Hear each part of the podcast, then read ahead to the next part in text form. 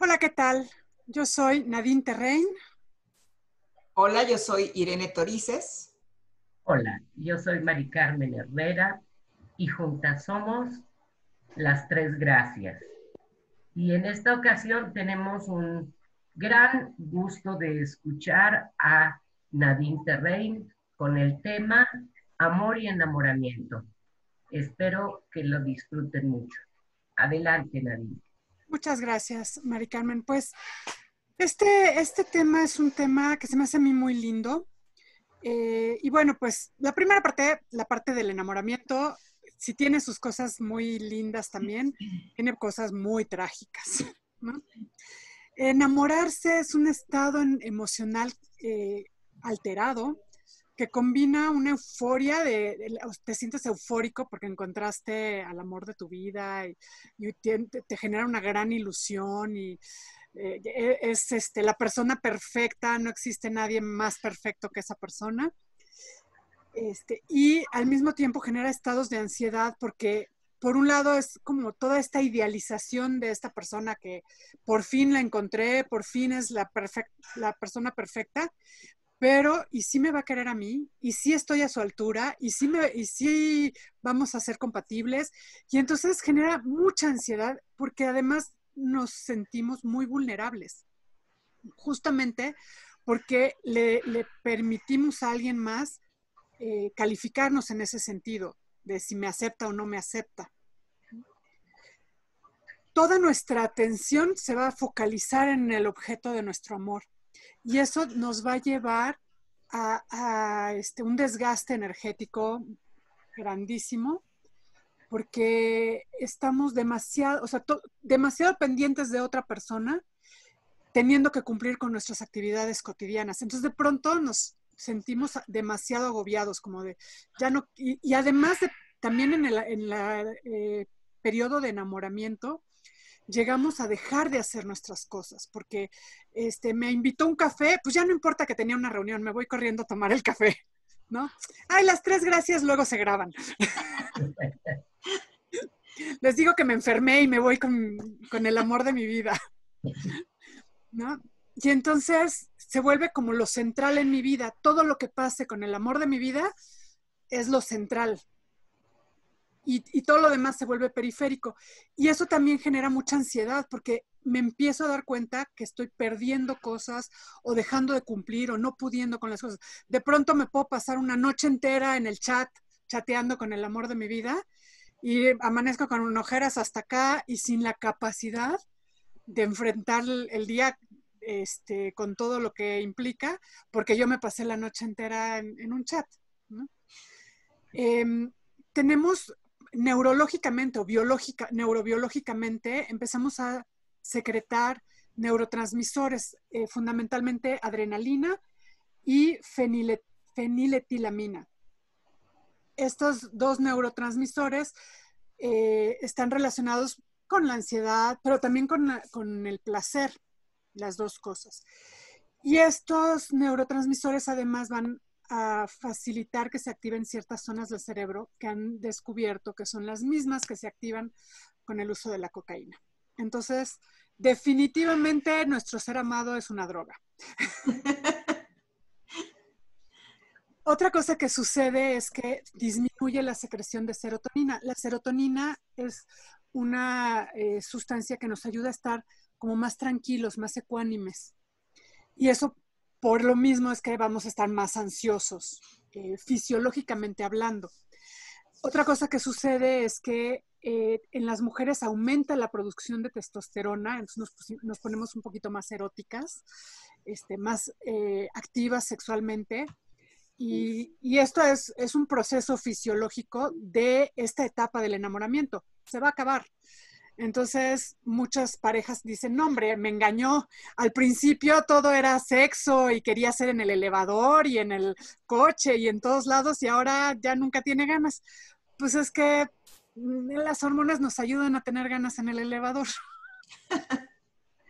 y en el, en el caso de los hombres disminuye un poquito la testosterona. La testosterona en el caso de los hombres también los, los erotiza, los sexualiza, pero también está relacionada esta eh, hormona con la agresividad y con el, como el no compromiso.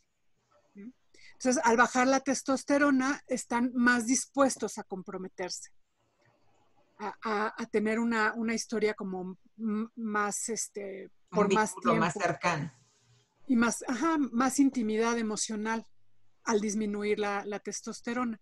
Y entonces es el punto de encuentro entre un hombre y una mujer, donde e, ella está un poquito más erótica y eso le hace este, ser más atractiva, y él está un poquito más este, cercano y emocional, y entonces es, más atractivo para ella también.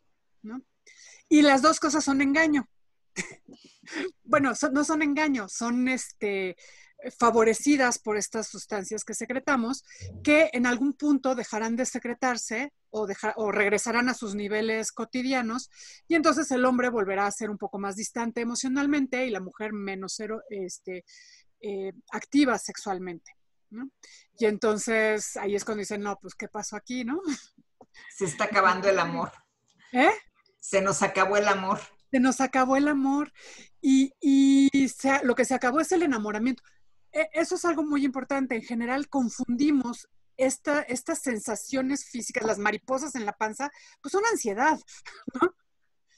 Este, todas estas emociones que sentimos con el enamoramiento, las confundimos con amor. La taquicardia, el sudor frío en las manos. Todo eso. El que se te erice el vello de los brazos cuando ves al objeto de tu afecto, pasará. Y esa sensación de bienestar cuando estás con el, es, es tu droga, ¿no? Entonces, tienes tu dosis y sientes que el mundo está perfecto. Cuando no tienes tu dosis, estás que con una abstinencia bárbara. y em, haces, haces este su nombre con la sopa de letras, ¿no? Sí, e, eso, corazoncitos en tus cuadernos. Cuadernitos, claro. Claro.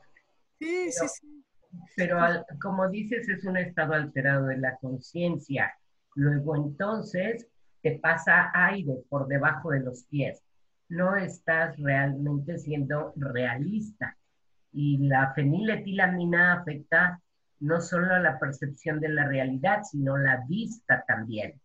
La vista, porque si tú ves a la distancia de los años a la persona que tú creíste el amor de tu vida, este, ya no le ves tan guapo o tan guapa, ¿no? Bueno, con el tiempo muchas cosas Las cosas cambian. Las cosas se caen. Claro. Muchas cosas se caen con el tiempo. Pero bueno, este, eh, em, más allá de esto de los cambios físicos, no es tanto el tiempo que pasa para que se vaya eh, decantando esta fase de enamoramiento. Eh, más o menos puede durar esta etapa de enamoramiento de tres meses a tres años. Eh, tres meses, muchas, muchas relaciones iniciales, pues duran tres, de tres a seis meses más o menos, ¿no? nos vamos conociendo y, a los tres meses empezamos a tener ya los primeros este, desencuentros y, posiblemente pueda yo alargar las ganas de hasta los seis meses y muchas relaciones que inician, sobre todo muy jóvenes, pues no duran más de seis meses. Ya si logran pasar los seis meses, pues todavía estas sustancias pueden irnos ayudando a seguir apegados hasta tres años. Se van a ir disminuyendo poco a poco. No es como que de un día para otro se acabaron. Van disminuyendo poco a poco y eh, ya más o menos para los tres años ya podemos decir, ok, ya este, podemos pensar claramente, tomar decisiones eh, racional, un poquito más racionales. Ahí ya entran en juego otras cosas. El apego, por ejemplo.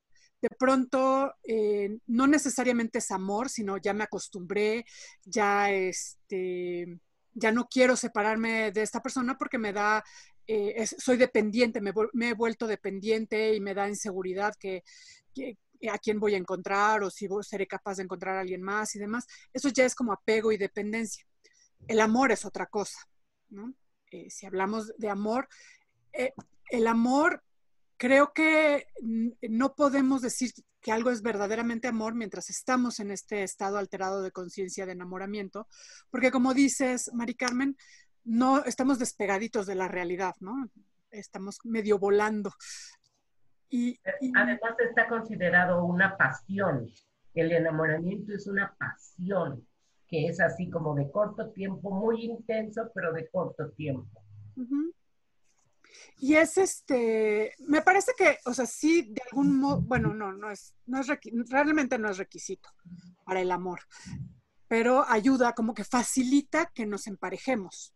Esta es, es una disposición biológica para la, la, supervivencia de la especie, ¿no? O sea, es, te, te enamoras, sientes que es la última Coca-Cola del desierto, quieres todo con esa persona y en los tres años, pues seguramente habrá uno o dos hijos de por medio, ¿no?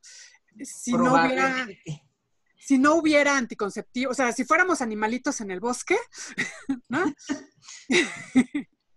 este, pues esta, este mm, rush de sustancias que tenemos en el cerebro nos permiten, pues, reproducirnos con el primero que nos encontramos detrás del árbol, ¿no? Y le permite a él acompañarnos en esos tres años. Y entonces, pues sí, que haya este, como una sobrevida de la especie, pues que, les permita, este, o sea, ya un niño de tres años, pues ya no tiene que ser tan, tan vigilado cercanamente, ya puede seguir su camino este, sin el papá y el papá ya irá a buscar a alguien más. Más o menos, biológicamente hablando, y como digo, si fuéramos animalitos del bosque. No lo somos. Somos eh, personas que buscamos sí este, aterrizar, sí ser un poquito más realistas y un poquito más racionales y pensar mejor las cosas. Y entonces, bueno, en esta, en esta situación de que, en que estamos despegados de la realidad, efectivamente la, la, persona que tenemos enfrente no es real, es, es lo que nos imaginamos. Hay una imagen preciosa, a mí me encanta esa pintura de Remedios Varo, que son se llaman Los Enamorados. Y son, eh, es una pareja sentada en una eh, banca del, del parque. Este, están sentados, están mirando frente a frente y sus rostros son espejos. Es que además es eso, o sea, es precisamente este enamoramiento va a ser como la proyección de, de, tus necesidades y, y, aquí vendrá después el, digamos, las situaciones difíciles cuando estas proyecciones son de carencia. O sea, la persona que tienes, tú vas a ver, como decías hace ratito, lo ves así como el, amor de tu vida y la persona ideal, etcétera. Pero esa es mi necesidad y la proyecto. La otra persona es como si fuera una pantalla en blanco. Entonces tú proyectas pero eh, y después la gente realmente se vive como engañada. Y hay gente que de verdad guarda resentimientos por años, porque dijo es que me engañó, era uno cuando lo conocí, o era una cuando, lo, cuando la conocí, y después se comportó como otra.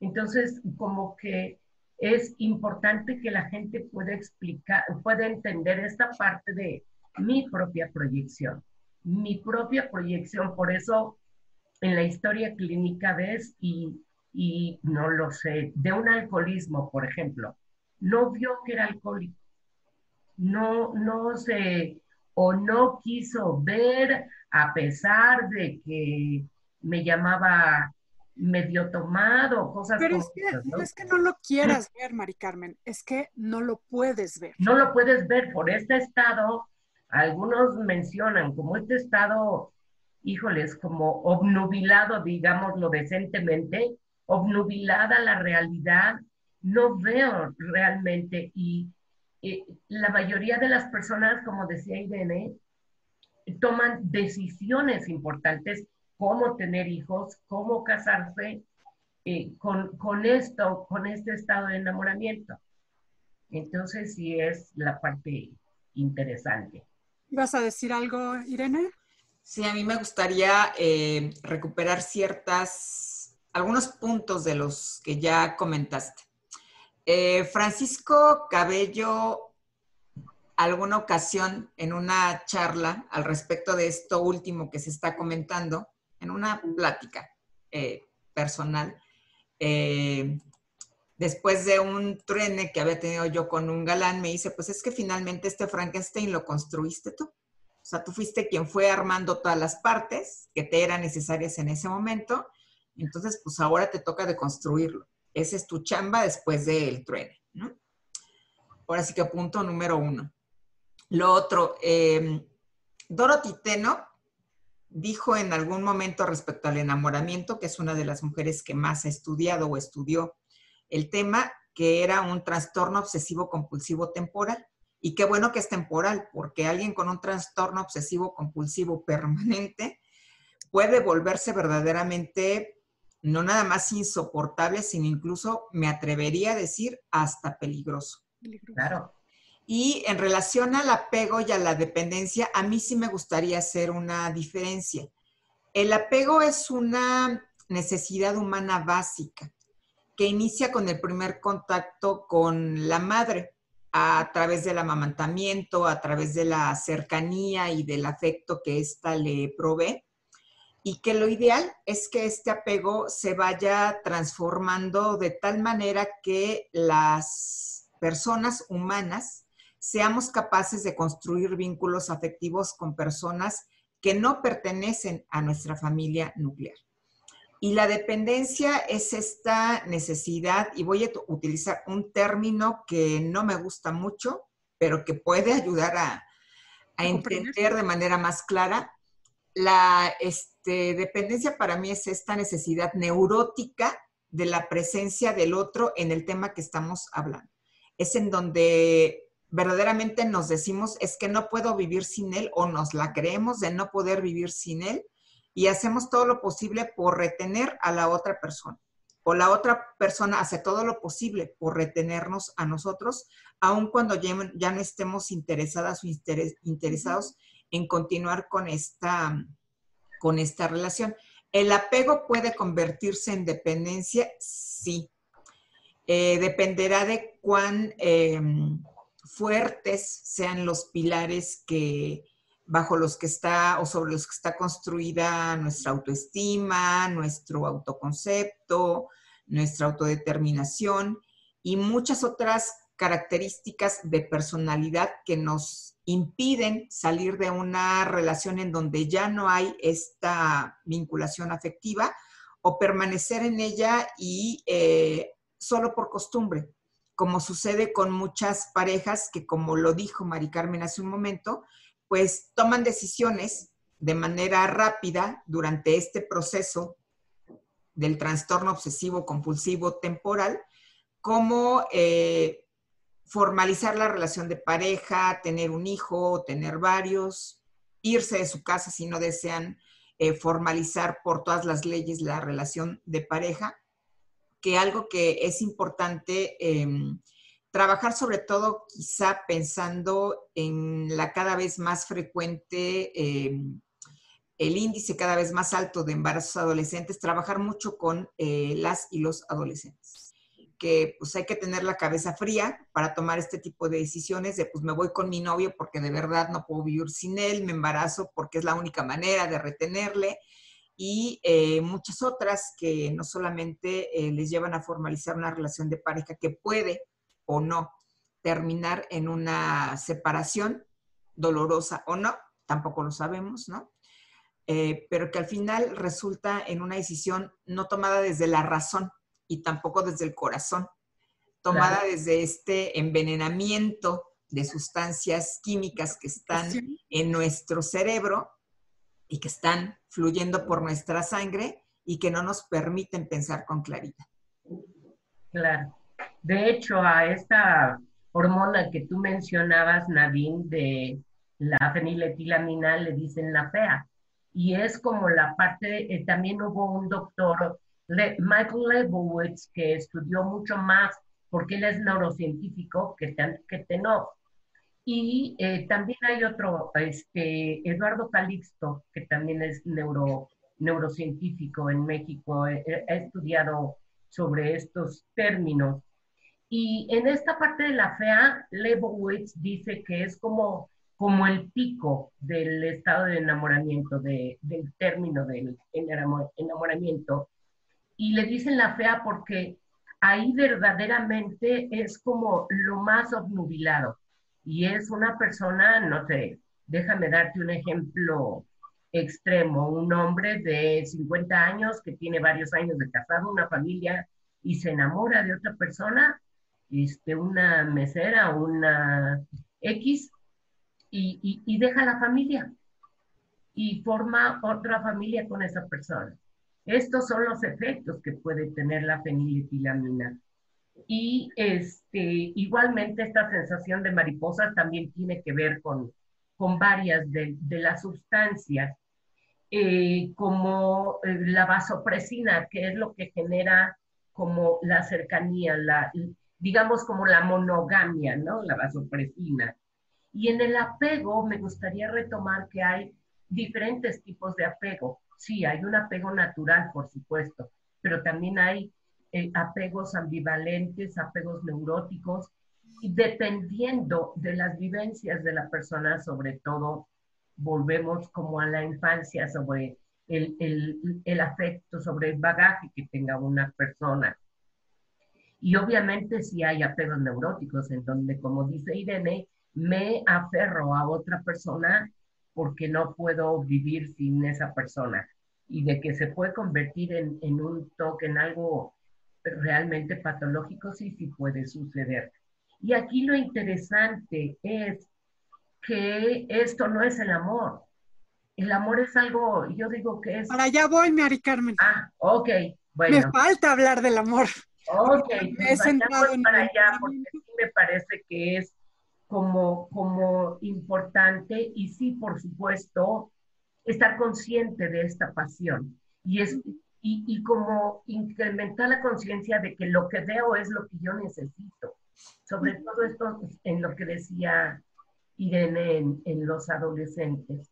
Y, y bueno, obviamente la educación sexual y la prevención de infecciones y de embarazos ayudará mucho como para que puedan vivir un enamoramiento que no sea, que no resulte devastador, ¿no? Que creo que es importante porque no lo podemos evitar. Algo, algo más sobre el enamoramiento es que también es algo, o sea, todas estas sustancias que te generan esta sensación como de estar drogado, también eh, te empujan a ser más creativo. Claro. muchas veces el enamoramiento mueve. productivo o productiva el enamoramiento mueve al mundo. Hay muchas cosas en el mundo que se han hecho a partir del enamoramiento.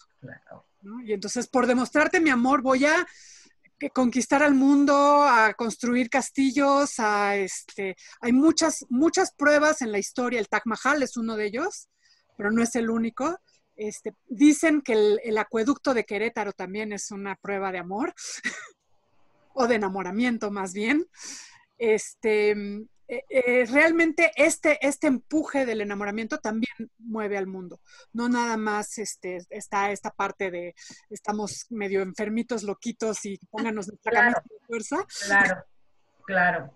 Este, también tiene esa parte muy bonita y una parte también muy placentera. Hay gente que termina volviéndose adicta a esta sensación de enamoramiento y entonces van brincando de una a otra porque esta sensación es rica.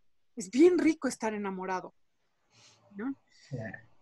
Bueno, este, digo, para, que, para no satanizar tanto en la parte del enamoramiento tampoco, ¿no? Tiene partes padres. Y el, amor no es enamoramiento, es otra cosa. Eh, me, parece que eh, la forma que lo entiendo mejor es que el amor es desear el bienestar del otro. Hay un autor eh, psicoanalista, Meltzer, que él habla del, del amor maduro y dice que en el amor maduro hay una preocupación por el otro. Eh, en las teorías de, este autor, que es postcleiniano, él dice que en, el punto en el que uno se da cuenta que, es capaz de dañar al entorno o a la madre, o digamos, porque son estas teorías de justo los primeros apegos, y del desarrollo de la mente en, los primeros años de vida, cuando nuestra mente se da cuenta que, no nada más eh, está en una situación de lo bueno y lo malo y, rechazar lo malo y atacar lo malo, sino darme cuenta que yo también, o sea, que tanto mi mamá es una completa y puede ser muy buena, pero también puede ser muy mala. También yo soy muy bueno y muy malo.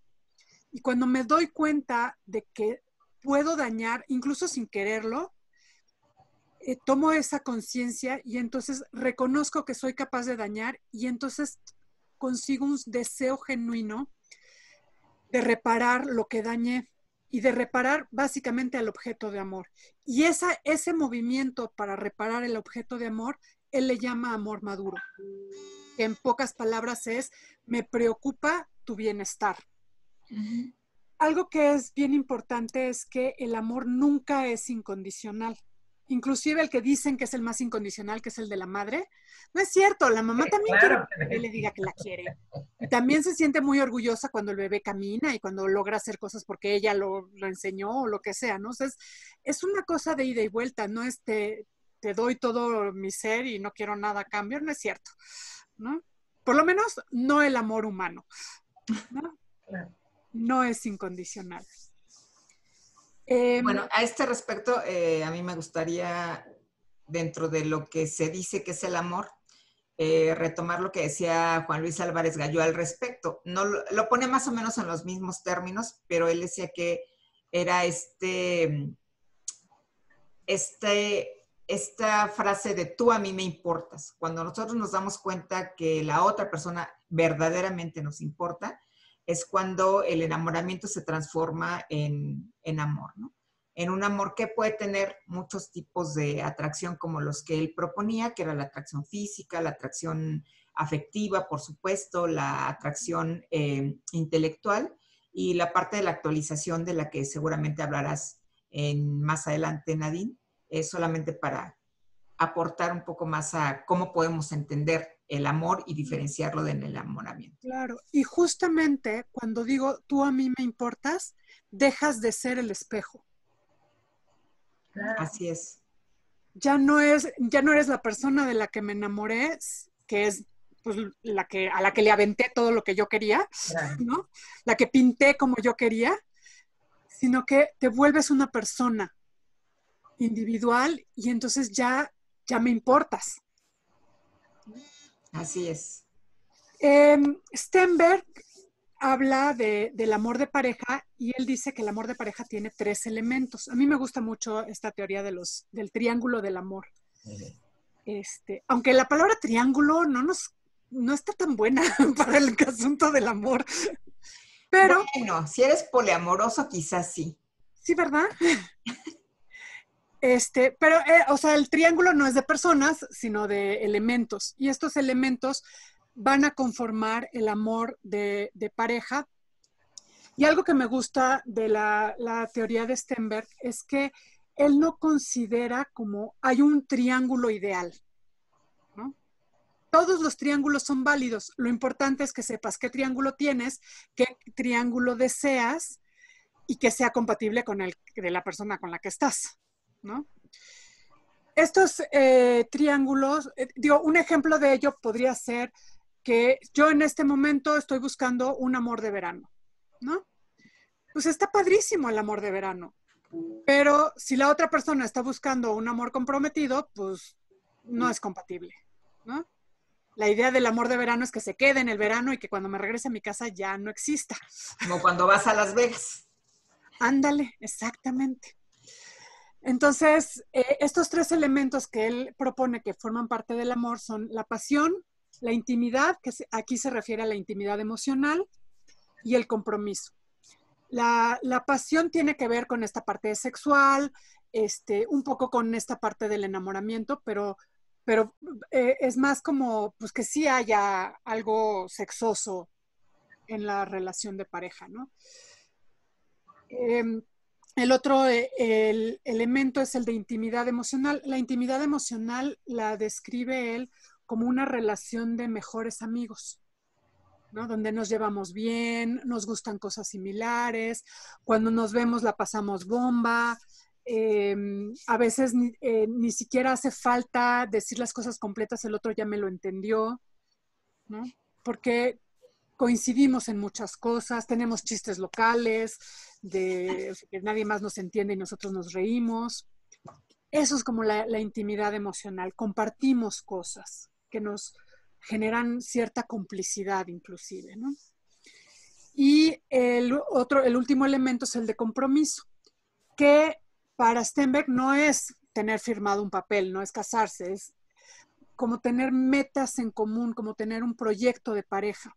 Esa sería la, parte del compromiso, tener un para qué estamos juntos. ¿no? Los, mejores amigos, pues un día uno decide irse a estudiar al extranjero y se pierde en la pista, no se pierde la amistad, ahí sigue, pero no hay un proyecto de estar juntos, por ejemplo, ¿no? Entonces yo me voy y soy feliz de que mi amigo se haya ido y yo hago lo mío y si un día nos volvemos a encontrar, somos muy felices de volvernos a encontrar. Pero no hay como esa necesidad de tenemos que, construir de la mano o hacer las cosas juntos, ¿no? Que en una pareja sí hay. El de, en general, ¿no? O sea, no todas las parejas, como él bien dice, o sea, puede haber distintos niveles de cada uno de estos elementos que van a generar formas de triángulos distintas. De pronto hay mucho más pasión y entonces estamos más en una relación este, pasional, de, de un, amor de verano, una cosa, este, eh, pues, como llamarada de petate, diríamos aquí, este, porque hay mucha más pasión y lo demás no es tan intenso. En general, cuando lo que prevalece es la pasión, tienden a ser relaciones no tan duraderas precisamente porque la pasión tiende a, disminuir porque está más relacionada con esta parte de enamoramiento. Los, eh, los otros ingredientes, que cabe mencionar que Helen Fisher dice que las parejas que tienen mucho, Helen Fisher es una mujer que ha estado haciendo investigación neurobiológica del amor. Eh, y ella habla de, eh, metió parejas que tienen mucho tiempo de estar juntas a la tomografía a ver cómo funcionaba su cerebro y eh, les presenta fotos de la pareja y los centros que se estimulan al ver a la pareja son exactamente los mismos que cuando están en, eh, las parejas recién enamoradas. Eh, bueno, no exactamente los mismos, son los mismos menos los que son de ansiedad pero los de placer son los que se, iluminan igual que los de mucho tiempo. Entonces, eso da esperanza, sí existe el amor a largo plazo. Sí existe esa parte de, pasión a largo plazo. Eh, el, el componente, o sea, un componente de intimidad emocional, decíamos, es una relación de mejores amigos. Se espera que una pareja se lleven bien, no que sean mejores amigos necesariamente, pero pues lo, entre más bien te llevas, pues es algo que va a generar mucho más placer en una pareja. Aunque podría no existir ese elemento y solo haber pasión y compromiso y entonces, este, pues ni nos comprendemos ni nos entendemos bien, pero pues cogemos re a gusto y, este, y, y, la parte de compromiso, pues tenemos una familia y decidimos que vamos a seguir adelante con ella, ¿no? Pues hay, hay parejas que pueden así vivir toda la vida, ¿eh? Y está bien, no, no, es una cuestión de juicio, es como de comprensión de esta es mi relación, estoy satisfecho con ella o satisfecha con ella, o me falta algún ingrediente, ¿cómo lo podría yo negociar con mi pareja para que mejoremos nuestro triángulo del amor, para estar más satisfechos? Creo que la base de esto es que sí podamos sentirnos a gusto con lo que tenemos, independiente, o sea, independientemente del juicio externo, ¿no? Alguien por fuera podría decir, pero ¿cómo? ¿No se llevan bien? Pues a mí me gustan las rancheras y a él le gusta la música clásica. Pues no, no tenemos punto de encuentro, ¿no? Pero, pues cuando... Desde la mirada externa. ¿Eh? Es la... Ajá. Externa de la mirada externa. Desde la mirada externa no tenemos punto de encuentro, pero hay otras cosas que nos unen, exactamente, ¿no? Y entonces no necesitamos este, ser los mejores bailadores y gustarnos la misma música. Ni andar todo el tiempo juntos, ni asistir a las fiestas acompañándose, ¿no? Y además este es como, como un concepto de una, de una pareja que se quiere mucho, ¿no? Así como como apegados y que vamos juntos para todos lados y hacemos juntos todo. A mí me, me gustaría como, como retomar algunos puntos de lo que estás diciendo, Nadine, sobre todo con el, el, amor que dices a, a, a largo plazo. Para mí el amor, yo creo que sí está como como que hay muchos aspectos que se confunden con amor, como parte de la dependencia, de la demanda, etcétera, que se confunden con amor. Es algo como, como que no es claro. Y esto que decía Irene del doctor Álvarez Gallú era maravilloso, pero son palabras originales de Carol Boitilia antes de que fuera papa. Y, este, y Sinker tiene una definición que también a mí me gusta mucho dice, en una pareja, eh, cuando hay amor, es tanto el dar y recibir que no se ve quién da y quién recibe.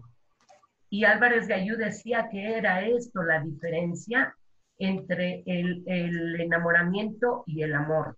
En el enamoramiento hay como, tú lo dijiste, como la creatividad y das y das, y, y lo que nace es dar, no hay demanda de dame no hay tanta demanda de dame.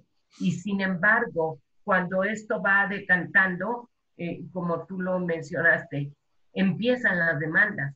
Y ahí es donde surge este problema. Al declinar, el amor yo considero que va a ser una decisión, una decisión y una construcción que va día con día, sobre todo en una pareja establecida.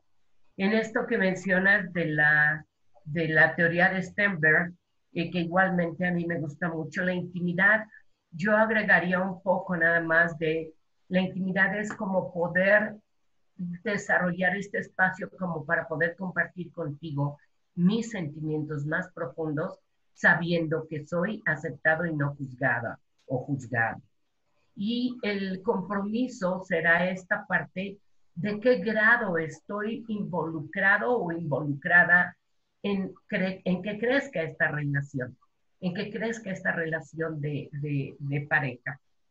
Eh, y, para que sea a largo plazo, sí tendrá que, estarse renovando si realmente ejercer tú a mí me importa.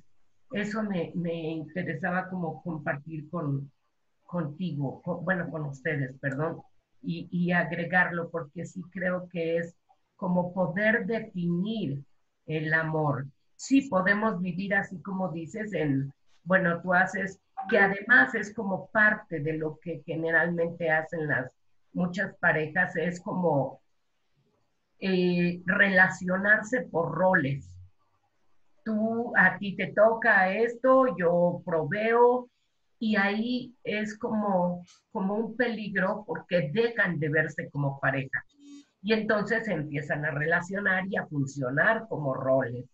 Y entonces la pareja se va quedando ahí olvidada. Y, yo creo que es algo que como profesionales eh, necesitamos como enfatizar, que la relación de pareja es algo que hay que que renovar, que cuidar, que crecer, para que esta realmente sea a largo plazo.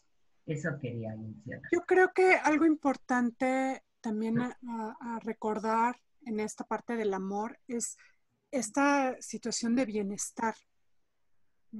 Claro, eh, el amor genera bienestar en todos los involucrados, hablando del poliamor. o, en, las dos personas involucradas o todos los que estén involucrados, genera bienestar, estamos bien, me preocupa tu bienestar y como a ti te preocupa mi bienestar, vamos a poder generar ese bienestar entre los dos, ¿no? Porque justo decía yo, no es incondicional, es de ida y vuelta. Claro. Yo puedo, o sea, sí puedo amar a alguien locamente y decir, bueno, no locamente, pero, o sea, realmente amar a alguien y decir, entender, que esa persona puede estar mejor sin mí y dejarlo ir. Así es. Eso, sí necesita mucho amor y mucho, mucha fuerza. Pero eh, en general, cuando decidimos trabajar juntos el amor, Entonces, sí tiene que ser de ida y vuelta, ¿no? Es yo te amo y trato de que tú estés bien y tú me amas y tratas de que yo esté bien. Es, una cosa este, mutua. Y, la otra parte eh, que decías que sí es bien importante, no es un estado emocional. A diferencia del enamoramiento y que por lo mismo se va a acabar, lo mismo que la tristeza no es eterna, lo mismo que el enojo no es eterno, el enamoramiento tampoco. Tiene sus altibajos, sus ratos. Incluso en, la misma relación podríamos volvernos a enamorar en algún punto. ¿no? Sí puede llegar a pasar que me vuelvo a enamorar de mi esposo después de 20 años porque algo pasó, algo cambió, este, estuvo a punto de morir y sentí que lo perdía y qué sé yo, ¿no? Y entonces me reenamoro de la misma persona este, y vuelvo a generar todas estas sustancias en mi cerebro. Sí es posible, pero es que estos son estados emocionales. El amor per se efectivamente es algo que yo decido, que no, no es algo que siento en la panza, es algo que pienso, que decido, que hago y que, y que termina por ser algo que me importa, no que padezco tampoco, ¿no? Sí, a mí me gustaría, eh, bueno, yo no, yo no estaría tan de acuerdo en que los roles en una relación de pareja pueden ser un arma en contra de la relación, siempre y cuando sean acordados por la propia pareja. Eh, y bueno, en terapia de pareja, justamente algo que suele trabajarse es este asunto del contrato. No necesariamente el contrato matrimonial, pero sí de estos acuerdos que se van a establecer una vez o incluso antes de que decidan cohabitar juntos respecto a quién va a aportar qué de manera individual y decidiendo personalmente a esta relación de pareja. Y a lo mejor yo en este momento estoy en la posición de ser la proveedora de la pareja. Y si el otro, la persona con la que me voy a vincular, está de acuerdo en que así sea en este momento y los dos estamos bien con eso, hablando de la situación de bienestar, pues así quedará sentado. Y hay que tener también presente que cuando se hacen este tipo de acuerdos o contratos, pues no son contratos rígidos en los que nos atoren a la primera de cambio, sino que son contratos flexibles que pueden irse renovando como va evolucionando la, pareja y como va evolucionando también la situación personal de cada uno de quienes integren la pareja o de cada persona que integra la pareja para que continúe este estado de salud dentro de la misma que les permita a los dos sentirse a gusto, eh, sentir que están en el lugar adecuado, en donde desean y que no haya ningún tipo de confrontación, que es quizá no lo que pensamos en evitar, sino lo que buscamos en la medida de lo posible que ocurra las menos veces posibles, sobre todo eh, si hablamos de que puede llegar a tornarse en una confrontación violenta. Porque también la confrontación, desde mi punto de vista, es parte de la relación de pareja. Es, no necesito estar de acuerdo todo el tiempo contigo y hay cosas que te tendré que decir de manera muy clara, aunque no te gusten, porque eso para mí es lo mejor. Ser asertiva, decirlo claramente, decir claramente lo que necesito, pedirlo cuando lo necesito y de manera honesta, eh, pues hablar de lo que no me gusta, que estás haciendo, que estás diciendo, como lo estás diciendo. Y esto, insisto, puede tomarse como una confrontación que a lo que puede llevar es al enriquecimiento de la pareja, no necesariamente a la disolución. Y si lleva a la disolución, pues también es una solución, también es una forma de eh, dar esta muestra máxima de amor en donde yo soy capaz de soltarte y decir, pues ya no me hallo bien contigo o veo que tú ya no te hallas bien conmigo, entonces, pues terminemos de la mejor manera posible para que esto no nos termine destruyendo. Lo cual sería maravilloso que pudiera, y, la búsqueda es eso. Y, lo dices eh, claramente, Irene, es la parte precisamente que yo quise decir. Cuando se relacionan por roles, generalmente son rígidos y estereotipados. Entonces, esto es lo que genera que la relación de pareja se vaya como, como alejando. cuando estos roles son acordados conscientemente, verbalmente, no implícitamente, eh, es algo importante porque así la pareja sabe lo que espero de la otra persona y pueden llegar a acordar. Y va cambiando conforme cambian el ciclo de la pareja, las necesidades, etcétera. Entonces, es esto precisamente, es como poder fluir. En, en, la pareja, por ejemplo, incluso el poder necesita fluir, necesita fluir y necesitamos acordar y que sería parte de la actualización. Si cuando nos casamos, este, eh, eh, tú no trabajabas o X, o sea, cualquier acuerdo que se haya llegado, si actualmente ya no nos funciona o nos está causando estas fricciones precisamente eh, que, que, van dañando, deteriorando la relación de pareja, es como actualizarnos, es como cambiar el contrato y ver ahora qué es lo que nos hace sentir como, como más a gusto, como decía Nadine, el amor es como para sentirse eh, bien, o sea, estar en una relación eh, amable, en una relación armónica, que sería lo, la búsqueda, ¿no? La búsqueda natural del ser humano. Eso, eso es importante, me parece. Así es. Y, la otra parte también es no pelearnos tanto tampoco con esos roles estereotipados, porque hay muchas parejas que viven muy felices con ellos. Así es. ¿no? Siempre y cuando haya bienestar, es válido. Que, hagan sus arreglos, claro, y cada así quien. Así es, así es.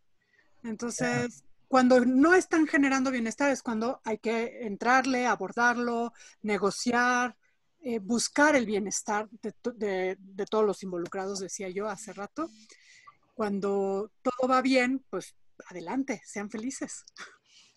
Ese es el objetivo, que sean felices, que sean, que estén en armonía. Ese es el objetivo. Cada quien sube las escaleras o como dice Serrat, cada quien mata las pulgas como puede. ¿No? Eso dice Serrat. Sí, cada quien decide que esté incómodo, pero que no haya, porque los índices de divorcio no nos hablan de esta parte.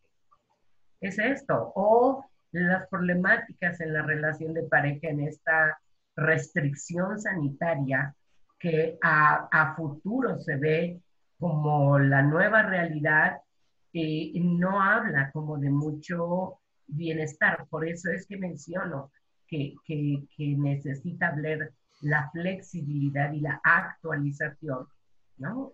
Eso sería.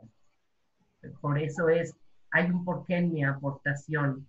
y hay como reporte de parejas que no están en nada a gusto con los roles estereotipados, madres bastante desgastadas, esposas enojadas, resentidas, desgastadas porque no hay una solidaridad.